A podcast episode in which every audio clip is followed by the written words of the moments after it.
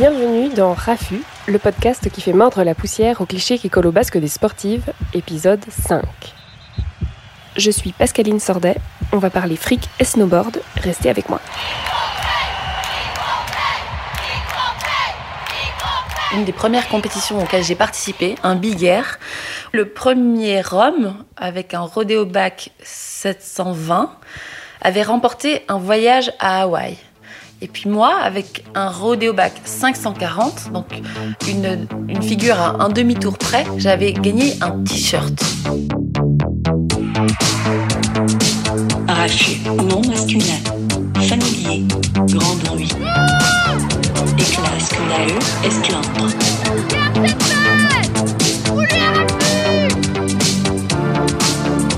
Vous craignez pour votre féminité si vous faites un jour de la compétition Ou est-ce que c'est pour égaler, faire aussi bien que ces hommes que vous le faites? Rachu, rugby. Action d'écarter énergiquement l'adversaire pendant l'attaque.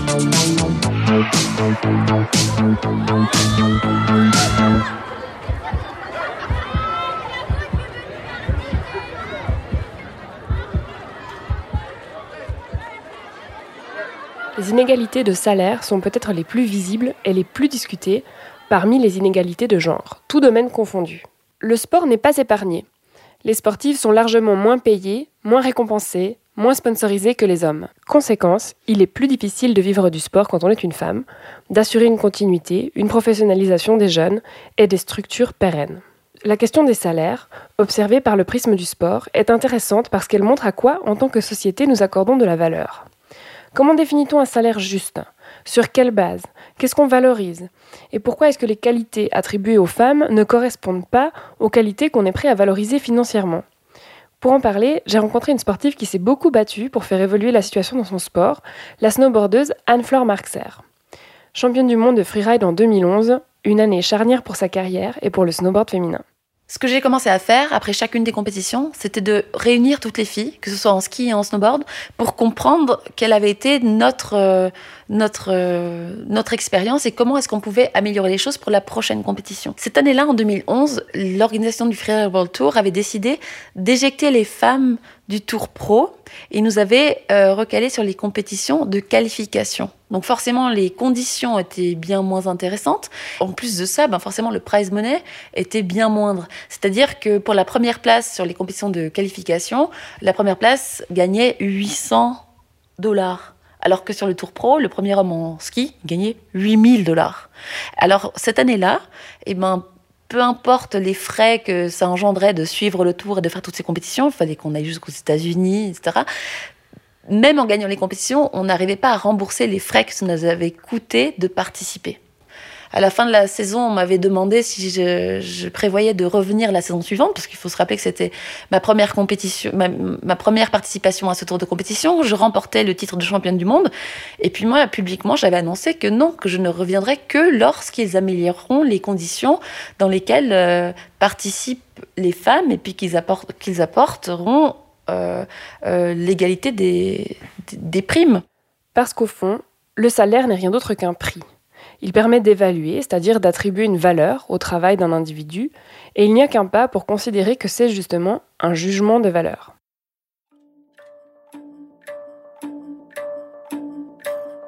Fixer des prix, estimer des valeurs, imaginer des équivalents, échanger, tout cela a préoccupé à un tel point la pensée primitive de l'homme qu'en un certain sens, ce fut la pensée même.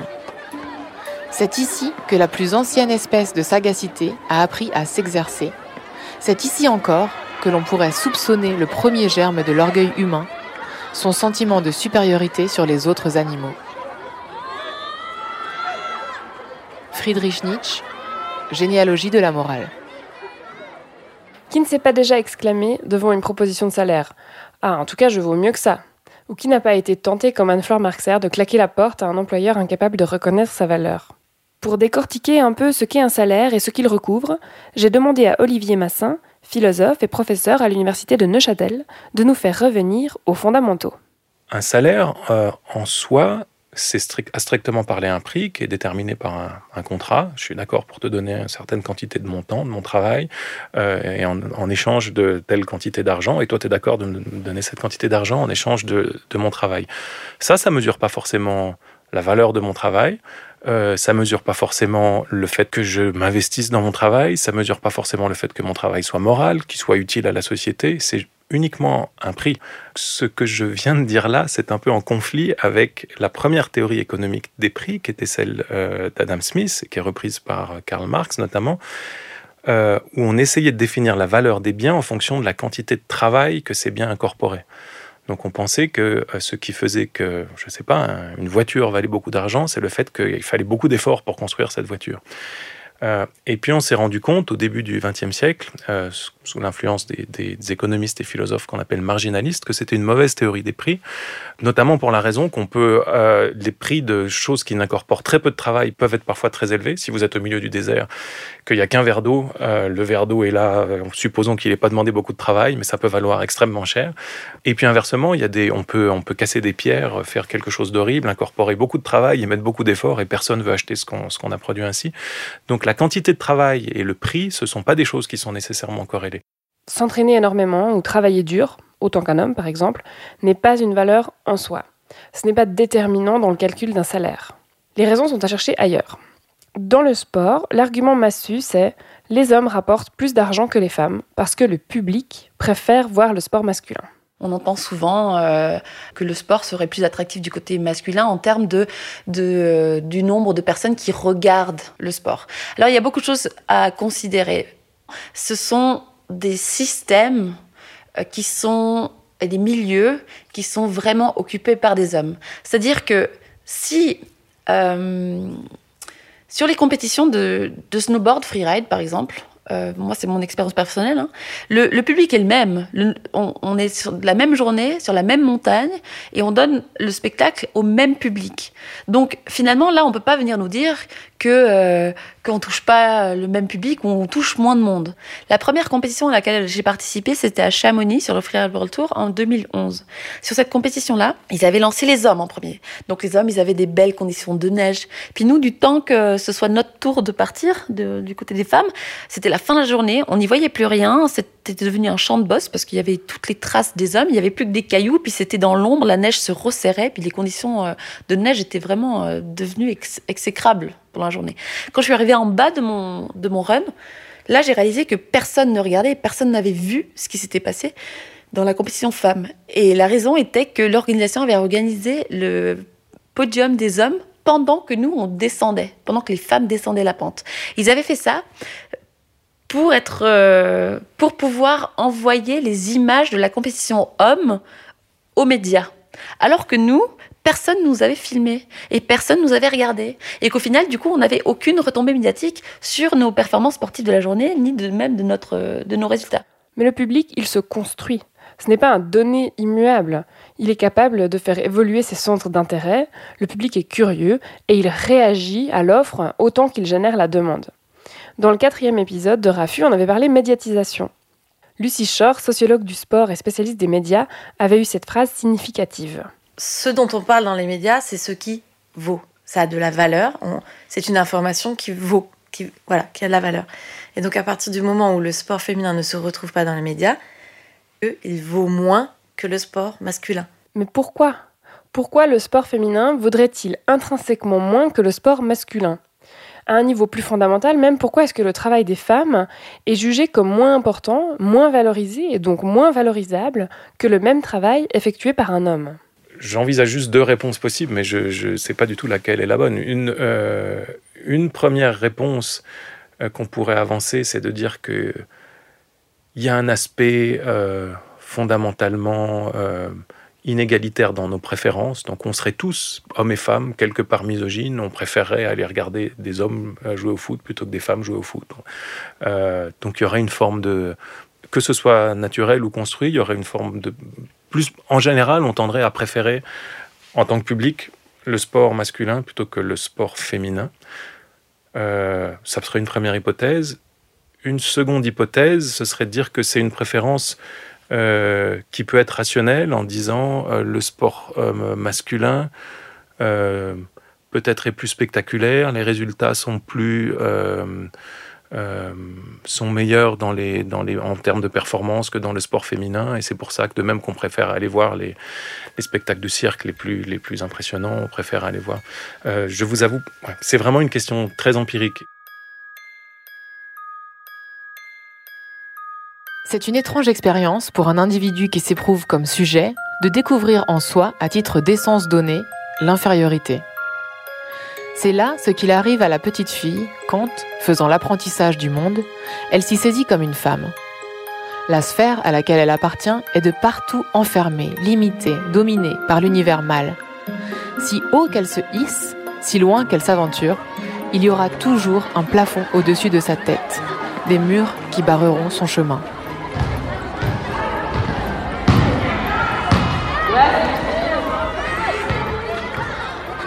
Simone de Beauvoir, Le deuxième sexe. On parle du spectacle et de ce que ça fait à voir et du spectaculaire, mais il y a toutes sortes d'autres valeurs qu'on pourrait prendre en compte pour fixer la rémunération. Parce que par exemple, l'effort fourni, euh, il est similaire. Bah, ça, la réponse pour le coup, la réponse à cette question, je crois, est assez simple. La raison pour laquelle on se tourne vers une valeur spectacle, c'est qu'à l'arrivée, ce sont les spectateurs qui payent. Euh, c'est sans doute un raccourci. Il y a sans doute d'autres. Enfin, dans, le, contexte économique actuel, j'imagine que les relations sont plus complexes. Il y a des sponsors, etc. Mais à l'arrivée, il faut que des personnes s'intéressent au sport, regardent le Tour de France, le, championnat du monde de football féminin, les Jeux Olympiques, etc. Euh, pour qu'il y, y, ait des rentrées d'argent. Donc, il semble clair que les valeurs spectaculaires, si on peut les appeler ainsi, ça va être un déterminant important euh, des du salaire d'un sportif. Euh, mais c'est vrai aussi que dans le sport, le public lui-même ne tient pas simplement au spectacle, mais il tient aussi à l'effort, comme vous disiez. Euh, et c'est une des raisons pour laquelle le dopage est quelque chose qui, euh, qui est si choquant pour le public, c'est qu'on se dit, il, est arrivé à gagner l'étape, mais en fait, il, s'est dopé. Donc c'est de, la, de la triche dans le sens, il n'a pas fait d'effort. Donc il me semble que la meilleure façon de, de peut-être de corriger ces choses-là, ce serait plutôt pour le public de d'adapter ses préférences à ce qu'il a en face de lui. Donc si vraiment ce qu'on valorise, c'est l'effort, plutôt que est-ce qu'il a fait le 100 mètres en moins de 10 secondes, euh, il n'y a aucune raison de préférer le sport masculin euh, au sport féminin. Plus dur, plus rapide, plus impressionnant, c'est ce qu'on entend toujours à propos du sport masculin pour justifier l'intérêt du public. L'exemple par excellence, c'est celui du tennis, où les tournois du Grand Chelem se gagnent en 3 sets gagnants pour les hommes et seulement 2 pour les femmes. Si c'est un exemple qui est censé montrer qu'on fait moins d'efforts dans le sport féminin, je pense que c'est un mauvais exemple parce que l'effort est toujours dépendant des capacités physiques des personnes en question. Donc si vous, si euh, un, athlète, un haltérophile fait un bras de fer avec une petite fille, euh, ça lui demandera beaucoup moins d'efforts à lui de résister à la force de la petite fille que l'inverse. Ou, si l'un et l'autre doivent pousser un camion, ce sera beaucoup plus facile pour l'haltérophile que pour la petite fille. Euh, qu'est-ce que ça veut dire? Ça veut dire que pour le même, la même action accomplie, pour certains individus, il faut faire plus d'efforts que pour d'autres. Euh, quand vous valorisez euh, un enfant qui fait un effort pour apprendre à faire du vélo, quand vous l'applaudissez, euh, ça peut être un effort gigantesque pour lui, alors que pour vous, ce serait, très, facile. Donc il faut toujours rapporter le nombre de sets, par exemple, ou les performances, ou la durée d'une partie de basket, de foot, ou peu importe, ou son intensité, à la capacité des athlètes en question. et les capacités des hommes à produire de la force, tout bêtement, sont en moyenne supérieures aux capacités des femmes à produire de la force et aux capacités aux capacités d'endurance. Donc si on rapporte à ça, euh, il n'y a aucune raison de penser qu'il y a moins d'efforts du côté féminin. Et si c'est l'effort qu'on valorise, il me semble que je ne vois pas vraiment de raison pour laquelle, du point de vue du spectateur, il y aurait une, on devrait favoriser le spectacle offert par le sport masculin plutôt que le sport féminin. Valeur travail, valeur spectacle, valeur effort, les fondements possibles pour le salaire sont multiples. Ce qui est sûr, c'est que ce sont les valeurs comme la force, la constance, le courage, l'audace, la vitesse, qui sont valorisées dans les salaires, y compris hors du sport. Et ces valeurs, ce sont les valeurs associées au masculin, culturellement bien sûr. Le sport tel qu'on le connaît actuellement a été construit autour des attributs du corps masculin et que forcément, de ce point de vue-là, la jante féminine, nous partons sur un pied d'inégalité. Quand il parle de salaire, c'est toujours celle qui sait rien faire et puis qui travaille un minimum et puis qui n'a pas envie de bosser. Alors on dit salaire de 2000 francs. Mais si elle ne Ah, sait pas bosser nos- puis elle nos- fait nos- rien, pourquoi vous les gardez? Mais les organisateurs de tournois et les spectateurs qui payent leurs billets ne sont de loin pas les seuls qui participent au salaire des sportifs et des sportives. Le sponsoring tient un rôle central dans la rémunération. Les marques, qui vendent des équipements sportifs, choisissent pour faire leur promotion de réinvestir une partie de leurs bénéfices dans le soutien des sportifs, qui deviennent du coup à la fois les poulains de la marque, leurs ambassadeurs et des sortes d'hommes sandwich. À ce petit jeu, les femmes sont globalement moins bien logées que les hommes. En ski et en snowboard, il faut comprendre que 40% des pratiquants sont des femmes. Elles achètent donc au moins 40% de l'équipement sportif et génèrent donc 40% du bénéfice des marques. Cet argent-là est réinvesti dans le sport du côté masculin. C'est là où on peut se poser la question, mais qu'est-ce qui se passe avec le pourcentage d'argent qui découle des, ventes femmes quand on voit qu'il n'est pas réinvesti dans le sport du côté féminin? Eh bien, euh, si on imagine que le même pourcentage issu des ventes femmes euh, devrait soutenir le sport du côté féminin, on verrait bien plus de projets euh, dédiés aux femmes, on verrait beaucoup plus d'événements, on verrait bien plus grand nombre de femmes qui pourraient se permettre de, continuer le sport et d'en faire des carrières euh, professionnelles. Et puis, ça, ça ne ferait qu'encourager la pratique du sport au féminin, ainsi que de pousser et permettre la progression sportive aussi du côté féminin. Si le but des sponsors est effectivement de faire de la publicité, investir dans le sport féminin pour développer ce marché paraît en plus plutôt un bon choix stratégique. Alors Anne-Fleur Marxer, elle s'est beaucoup battue sur le terrain des prize money, donc euh, l'argent qu'on gagne en remportant une compétition, mais mettre la pression sur l'opinion publique et donc sur les sponsors, très soigneux évidemment de leur image, ça permet également de faire avancer les choses. Au fur et à mesure que la saison avançait, quand j'ai compris que l'organisation ne cherchait pas du tout à améliorer les choses, j'ai mis en copie de ces emails les sponsors de la compétition, du tour. Et puis j'ai aussi ensuite mis la presse en copie de ces emails-là. Et du coup, l'opinion publique a permis de mettre pression sur le tour de compétition. Ce n'est que quelques années plus tard où l'organisation est revenue me voir en disant qu'ils avaient réintégré les femmes au tour, puisque les sponsors aussi avaient euh, stipulé que s'ils voulaient garder les sponsors du tour en tant que sponsors, il fallait forcément qu'ils changent la façon dont ils traitaient les femmes sur le tour. Ça, c'était Swatch. Et puis Nissan, à l'époque, euh, donnait deux grosses voitures pour les deux titres de champion du monde, en ski et en snowboard, forcément les hommes. Et puis quand ils ont compris ce qui se passait en interne sur les compétitions, ils ont repris leurs deux grosses, grosses voitures, ils en ont donné quatre plus petites, ce qui permettait à chacun des champions du monde de gagner une voiture. Parce qu'il n'est pas question d'un contrat mirobolant? Non, non, non, ça en tout cas pas.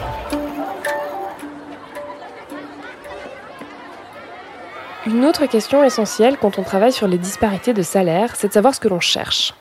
Est-ce qu'on cherche l'équité, donc un sentiment de justice qui s'adapte aux situations de chacun et dans lequel un certain nombre d'inégalités seraient acceptées, ou une stricte égalité inscrite dans le droit qui empêche toutes les inégalités, même lorsqu'elles pourraient être souhaitées, par exemple, par les deux parties Une expérience de pensée célèbre euh, qui a été très discutée en philosophie, qui, a trait au sport justement, qui a été proposée par le, philosophe américain Robert Nozick, qui dit euh, Imaginez un sportif, lui pense à un basketteur, parce qu'il est américain, imaginez un sportif euh, qui attire énormément les foules.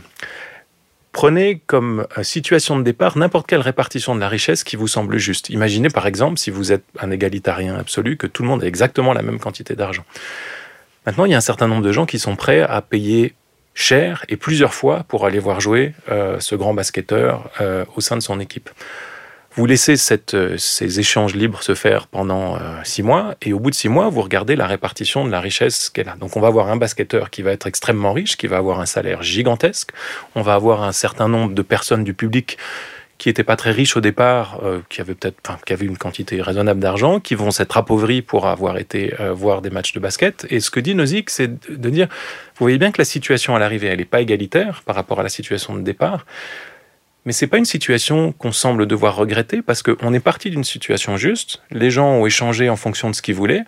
Euh, donc pourquoi est-ce que la situation d'arrivée, la répartition de richesse à l'arrivée, devrait nous apparaître injuste?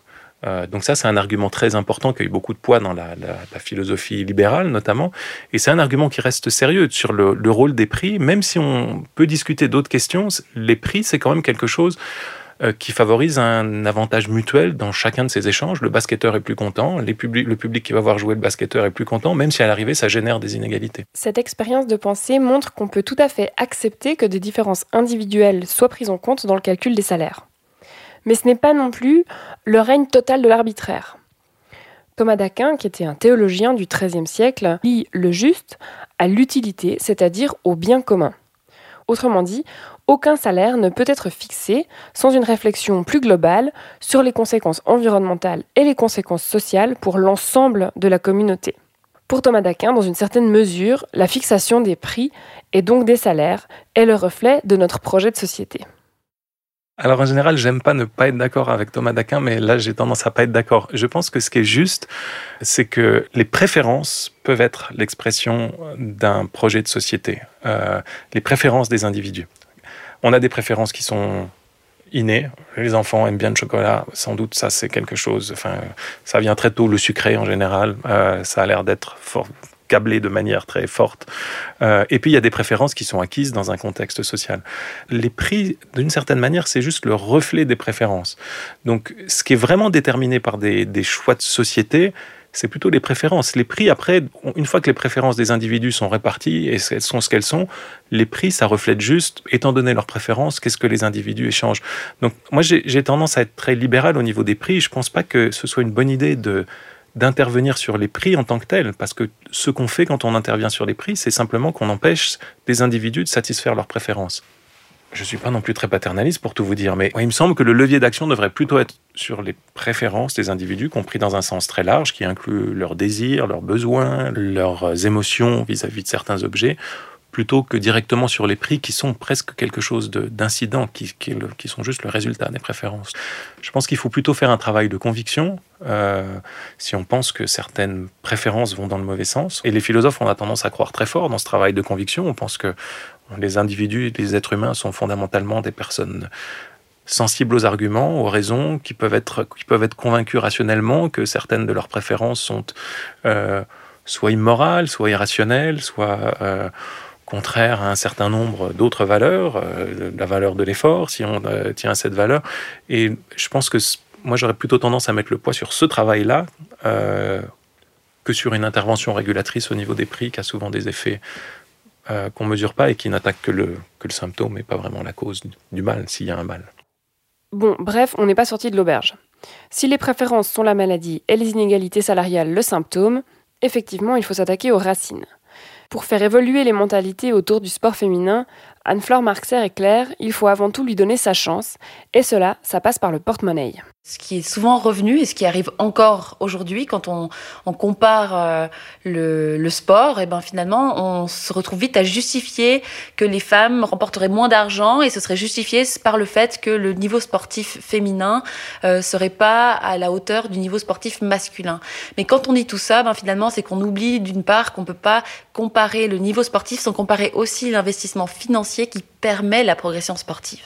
Et d'autre part, comme le sport au masculin a été soutenu pendant des années et institutionnalisé avec beaucoup de structures qui coûtent beaucoup d'argent, et bien finalement, du côté des femmes, comme on n'en a jamais... Euh, on n'en a jamais vraiment bénéficié, on ne se rend pas compte à l'heure actuelle du potentiel qu'amène la jante féminine en sport, puisque finalement, on n'a pas encore eu l'occasion de développer ces, capacités sportives au même titre qu'ont pu le faire les hommes.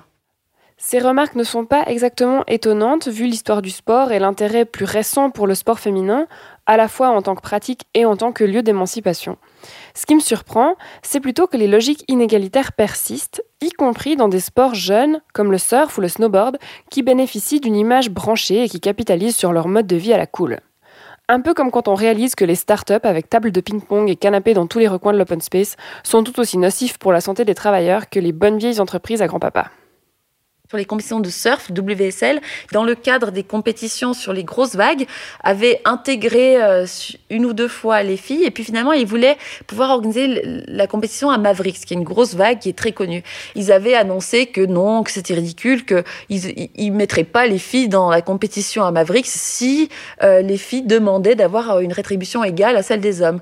Et simplement, pour avoir le droit d'organiser leur compétition, ils devaient avoir l'autorisation de trois instances différentes, dont celle du territoire géographique, que ce soit la Californie ou euh, San Francisco, ils ont annoncé publiquement qu'ils ne donneraient l'autorisation à une compétition de surf à Mavericks que pour une organisation qui rétribuerait les femmes à égalité avec les hommes.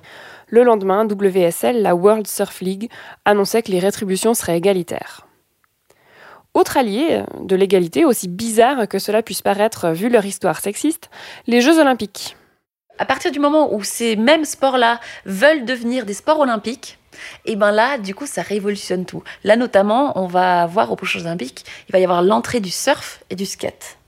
Et ben, d'un seul coup, les structures sportives qui organisent le surf et le skate doivent offrir des conditions de qualification égales aux hommes et aux femmes. Et du coup, ça chamboule complètement l'organisation du sport à tous les niveaux, puisque s'ils veulent devenir olympiques, ils doivent aussi devenir bien plus égalitaires. Et donc ça, c'est le point positif des Jeux olympiques. Les questions d'argent, on le comprend, sont donc cruciales parce qu'elles sont le signe visible, le symbole de toutes les autres inégalités. Moins payées, les femmes sont aussi moins encouragées, moins soutenues, doivent faire plus d'efforts pour atteindre les mêmes buts, ont moins droit à l'échec et sont plus livrées à elles-mêmes dans leur parcours. Au-delà des anecdotes qui font rire tellement elles sont grotesques. Il y avait des compétitions où les garçons gagnaient de l'argent, puis moi je gagnais un sac à dos qui faisait pelle. C'est l'inégalité d'opportunité qui coûte le plus cher. Les premières compétitions de slopestyle où là, euh, les hommes, il y avait non seulement de l'argent à gagner, mais c'était dix fois pire, puisque les femmes n'avaient même pas le droit de participer sous prétexte que l'organisation avait décrété que le, le slopestyle était trop dangereux pour la jante féminine. Euh, à leur style notamment, où les filles, n'avaient pas le droit de participer, euh, j'avais euh, contacté toutes les autres snowboardeuses. On leur demandait qui aimerait sauter ce saut, qui, qui participerait si on en avait l'occasion. Et puis, quel est votre point de vue sur le fait que les filles, n'aient pas accès à cette compétition-là? Elle m'avait toutes répondu qu'elle serait ravie de participer, que bien sûr qu'elle pouvait sauter ce saut-là. Et du coup, j'avais écrit une pétition que j'avais ensuite imprimée. J'étais allée sur place, j'étais dans le public, euh, déjà d'apporter l'information que oui, toutes les femmes, il y avait plein de femmes qui étaient capables de sauter ça. Puis ensuite, qu'il y avait plein de femmes qui voulaient sauter ça. Non seulement c'était exceptionnel pour le public de manière générale, et surtout c'était c'était euh, de comprendre que le, le public était composé à 50% de femmes. Donc c'était aussi finalement quelle est l'inspiration qu'on a porte à ce public féminin.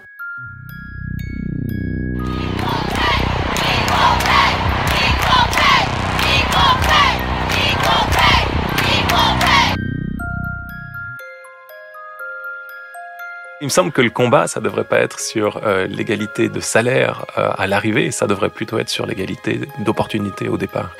Euh, le fait d'interdire certaines compétitions à certaines personnes, aux femmes en général, parce que ces compétitions seraient trop dangereuses, mettraient en cause l'image qu'on aurait de la femme, ça c'est des choses qui paraissent totalement illégitimes à partir du moment où des sportives veulent participer à ces compétitions, sont compétitives et s'entraînent. donc la capacité de pouvoir participer et qu'il y ait une égalité stricte au niveau de cette opportunité-là, ça, je pense que c'est un combat qui est urgent à mener. On n'a pas besoin d'être déjà championne du monde pour pouvoir faire changer les choses. Il suffit de s'intéresser au milieu qui nous concerne et participer à la construction de celui-ci pour qu'il devienne meilleur pour soi-même et pour les suivantes.